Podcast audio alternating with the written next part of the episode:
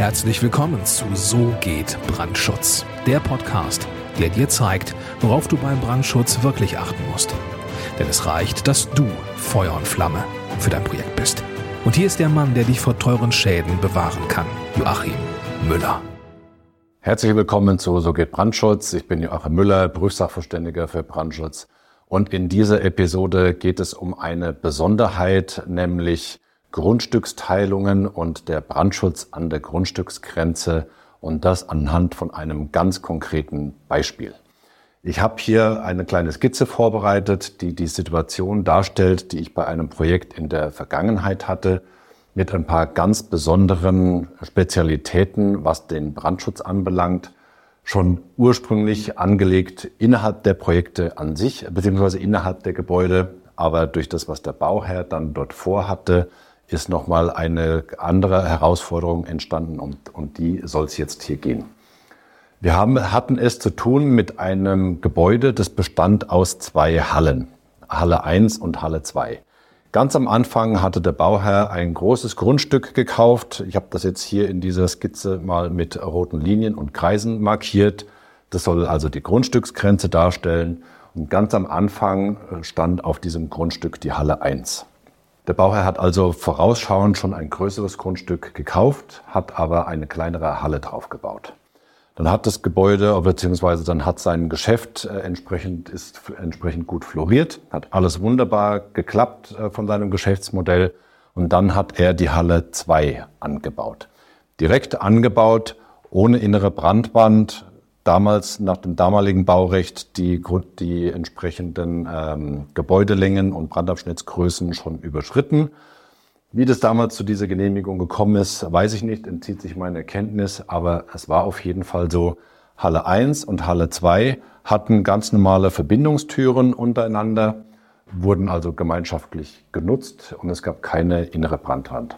Jetzt hat das Geschäft dann irgendwann mal nicht mehr so floriert wie ursprünglich und jetzt ist der Bauherr auf die glorreiche Idee gekommen, ich führe das Ganze fast wieder in den Ursprungszustand zurück.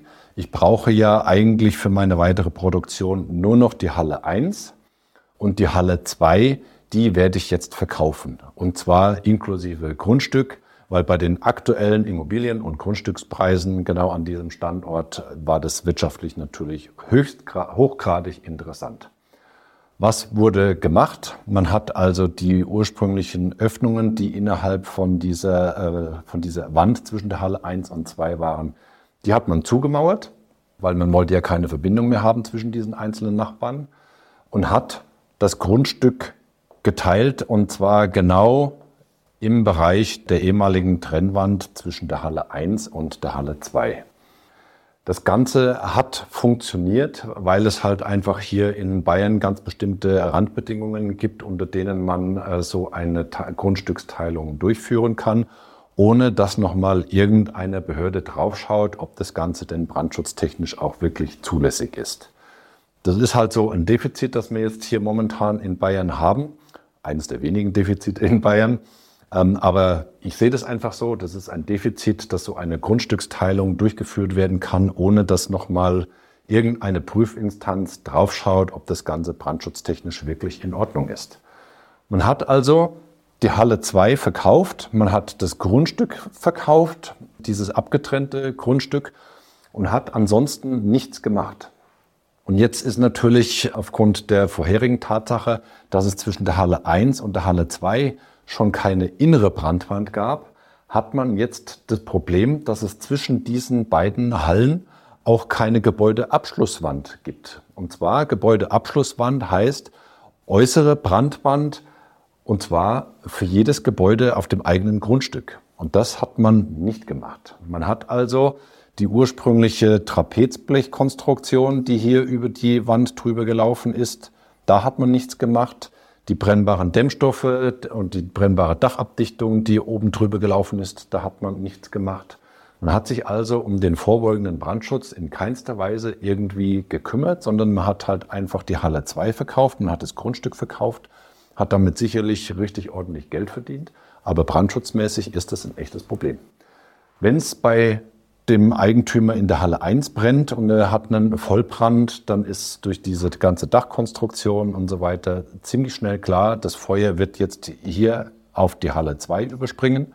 Und sollte das Ganze umgedreht sein, dass es im Bereich der Halle 2 zuerst brennt, dann ist natürlich der Brandüberschlag in die Halle 1 genauso schnell möglich. Was kann man jetzt an der Stelle tun? Schwierig. Richtig, richtig schwierig. Und so ist das Ganze damals dann bei diesem Projekt, das ich hier hatte, auch wirklich ausgegangen. Ähm, ich war als Nachweisersteller der Überbringer der schlechten Nachricht für meinen Bauherrn. Mein Bauherr hatte ursprünglich nämlich vor, diese Halle 1 hier anzumieten und hat mich als Nachweisersteller mit eingebunden und äh, wollte jetzt hier die ganze Planung für seine Halle äh, aufsetzen lassen. Und ich mach das, habe das halt so gemacht, wie ich es immer mache, einfach zurückgegangen auf die Basics. Was ist zuletzt genehmigt worden? Habe mir einen Lageplan geben lassen, habe mir die äh, ganzen äh, Themen hier im Bereich von dieser Brandwand vor Ort angeguckt und habe dann einfach meinem Bauherrn gesagt, lieber Bauherr, du hast hier ein Problem, äh, wenn du hier in diese Halle reingehst, weil du hast, du findest zu dem angrenzenden Nachbarn, findest du keine Brandwand vor. Schau dir den Lageplan an. Die haben hier damals hier dieses, das Grundstück geteilt und haben keine, gemein, keine ähm, Brandwand, keine äußeren Brandwände gebaut, also keine Gebäudeabschlusswände, sondern die haben einfach die zweiteilige Halle, Türen zugemacht, äh, das Nachbargrundstück mitsamt der Halle verkauft. Und sollte es jetzt bei, de, bei deinem Nachbarn brennen, dann geht das Ganze zu, äh, ziemlich schnell rüber in deine Halle und alles, was du dort an Produktionsanlagen, an Gütern und so weiter hast, ist äh, ziemlich schnell platt. Das Endergebnis war, mein Bauherr hat sich bei mir bedankt, dass ich ihn darauf aufmerksam gemacht habe. Er hat dieses Grundstück beziehungsweise diese Halle dann nicht angemietet und wie das Ganze jetzt dann für den ursprünglichen Eigentümer und äh, für den, also für den aktuellen Eigentümer von der Halle 1 und der Halle 2 jetzt dann weitergegangen ist, das weiß ich nicht. Äh, ich kann mich aber noch an mehrere Diskussionen erinnern, wo dann ein, der Nachweis, ein, ein anderer Nachweisersteller noch mit eingebunden wurde, weil man meiner Sichtweise nicht vertraut hat oder einfach gedacht hat, das kann doch gar nicht sein. Das kann nicht sein, dass Grundstücke geteilt, das Grundstück geteilt wurde, ohne dass da irgendjemand drauf geguckt hat.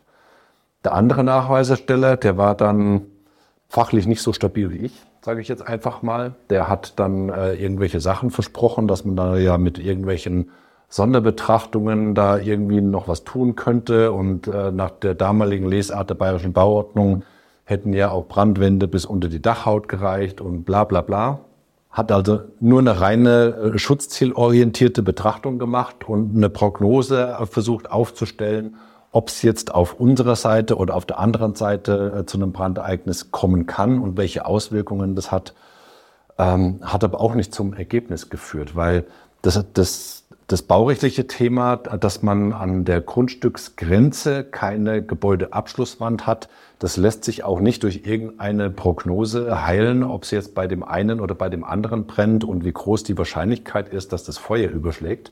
Man hat baurechtlich einfach das Problem, man hat an der Grundstücksgrenze keine Gebäudeabschlusswand. Und äh, das lässt sich auch durch das lässt sich durch eine Sprinkleranlage nicht lösen, auch auf beiden Seiten nicht, sondern das sind halt einfach nachbarschaftliche Interessen, die hier gewahrt werden müssen zwischen diesen unterschiedlichen Nachbarn. Äh, und selbst wenn die beiden sich darüber einig sein sollten, ist es trotzdem noch eine Hürde, die da zu nehmen ist. Ähm, aber das würde jetzt zu weit führen. Man muss sich einfach darüber im Klaren sein, dieser Punkt hier der ist nicht nur rein aus baurechtlicher Sicht, sondern auch aus privatrechtlicher Sicht ein echt heißes Thema, weil äh, jeder von diesen beiden Eigentümern der, der, Grundstücke und der Hallen hat ja genau genommen einen Rechtsanspruch darauf, dass er vor dem Brand ein, äh, beim Nachbarn in irgendeiner Form geschützt ist. Und wenn der jetzt, äh, wenn dieser Sachverhalt zum Zeitpunkt des Kaufes nicht klar war und das Ganze auch aus privatrechtlicher Sicht nirgendwo fest verankert ist, äh, schriftlich, dann ist dieser Kaufvertrag unter Umständen schon juristisch anfechtbar, schwierig, keine Ahnung. Ich kann hier keine Rechtsberatung machen. Das äh, habe ich, glaube ich, schon mehrfach äh, geäußert. Das ist so ein, so ein Standard-Disclaimer auch bei jeder äh, auch im Impressum von dem YouTube-Kanal und von den Podcast-Folgen. Ich bin kein Jurist, aber äh, dadurch, dass ich mich ja immer wieder mit den baurechtlichen Themen auseinandersetze, bekomme ich dann natürlich auch aufgrund von vielen Fachfortbildungen einfach mit, äh, wie Juristen so denken. Und dieses Thema hier, das ist so ein Standardproblem, das man äh, einfach nur dadurch lösen kann, indem, wenn so ein Grundstück geteilt wird, einfach ein qualifizierter Planer mit dazugenommen wird. Es gibt auch andere, andere Konstellationen, auch im Privat, oder im, äh, das hat jetzt noch nicht einmal irgendwas mit Gewerbebauten zu tun, sondern wenn man jetzt, was weiß ich, auf, auf einem Grundstück zwei Gebäude hat, die äh, in einem gewissen Abstand zueinander stehen und die hatten ursprünglich ein und demselben Eigentümer gehört. Und jetzt soll das Grundstück geteilt werden und diese beiden Gebäude sollen dann äh, möglicherweise verkauft werden. Oder es soll jetzt zum Beispiel nur geteilt werden, weil es zwei Häuser sind von einem Eigentümer. Der Eigentümer will das, äh, die, die Gebäude und die Grundstücke an seine Nachkommen einfach vererben, will keinen Streit haben und sagt, jetzt teile ich einfach dieses, dieses große Grundstück, das da drumherum ist, das teile ich jetzt einfach auf äh, zwischen, meinen, zwischen den, äh, damit die Geschwister sozusagen ähm, jeder seinen eigenen Teil davon haben natürlich möglichst gleichmäßig, jetzt zumindest hier anhand von der Skizze. Ähm, man hat also ein, ursprünglich ein großes Grundstück mit zwei Häusern drauf, die brandschutzmäßig überhaupt kein Problem dargestellt haben.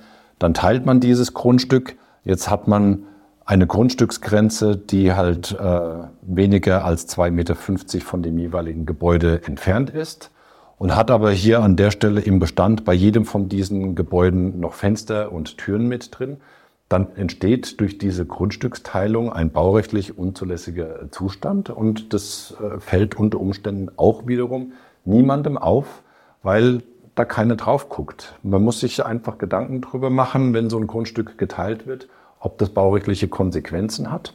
Und wenn das bei niemandem, äh, wenn das niemandem bewusst ist, ja, dann, dann fällt sowas halt einfach nicht auf.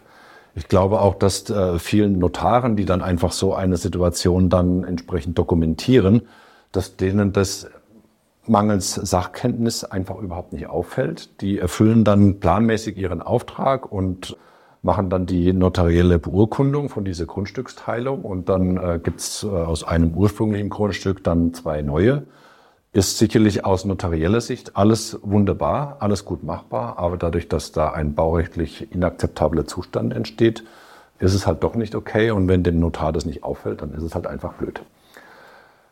Also, man muss sich darüber im Klaren sein, dass so eine äh, Grundstücksteilung und nachträgliche Grundstücksteilungen immer mit Vorsicht zu genießen sind und dass man als Eigentümer, der so etwas vorhat, sich den fachlichen Rat von einem Brandschutzfachplaner oder von einem Brandschutzexperten holen muss, der die Situation dann bewertet, ob das möglich ist oder nicht. Ähm, ich hatte, ich könnte jetzt noch ein paar andere Beispiele zeigen, wo das eben nicht funktioniert hat, wo ich dann aber noch mit eingebunden wurde und dann äh, eben noch dem Bauherrn noch rechtzeitig mitteilen konnte, dass er diese Grundstücksaufteilung nicht durchführen kann auch mit weiteren Konsequenzen für den Eigentümer.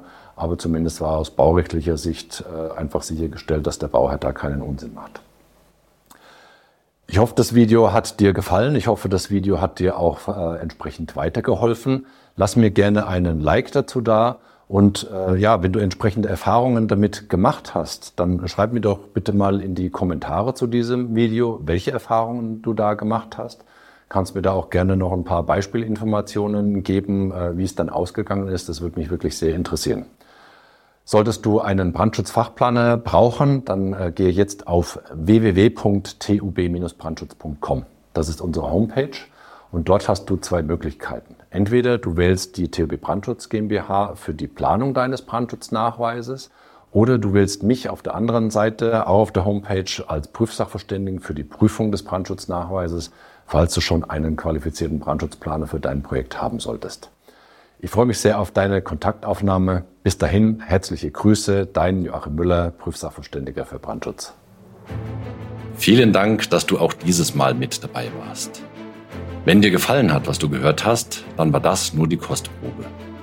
Wenn du wissen willst, ob und wie wir den Brandschutz für dein Gebäude optimieren können, dann besuche jetzt www.tub-brandschutz.com und trag dich ein für ein kostenloses Erstgespräch. Diesem 45-minütigen kostenlosen Beratungsgespräch wird eine Strategie für dich erstellt. Und zwar egal, ob du uns für die Planung des Brandschutzes für dein Gebäude brauchst oder ob du mich als Prüfsachverständigen für die Prüfung eines Brandschutznachweises haben willst. In unserem Gespräch lernst du die Chancen und Risiken für dein Projekt kennen und wir zeigen dir, wie du die Kontrolle über die Kosten für den Brandschutz und die Termine bekommst. Vergiss eine Sache bitte nicht. Je früher du uns in die Planung oder Prüfung des Brandschutzes für dein Gebäude einbindest, umso eher bekommst du über Folgendes die Gewissheit. Einen maßgeschneiderten Brandschutz für dein Gebäude, die Einhaltung der Termine und die Einhaltung der Kosten. Also gehe jetzt auf www.tub-brandschutz.com und trag dich ein für ein kostenloses Erstgespräch.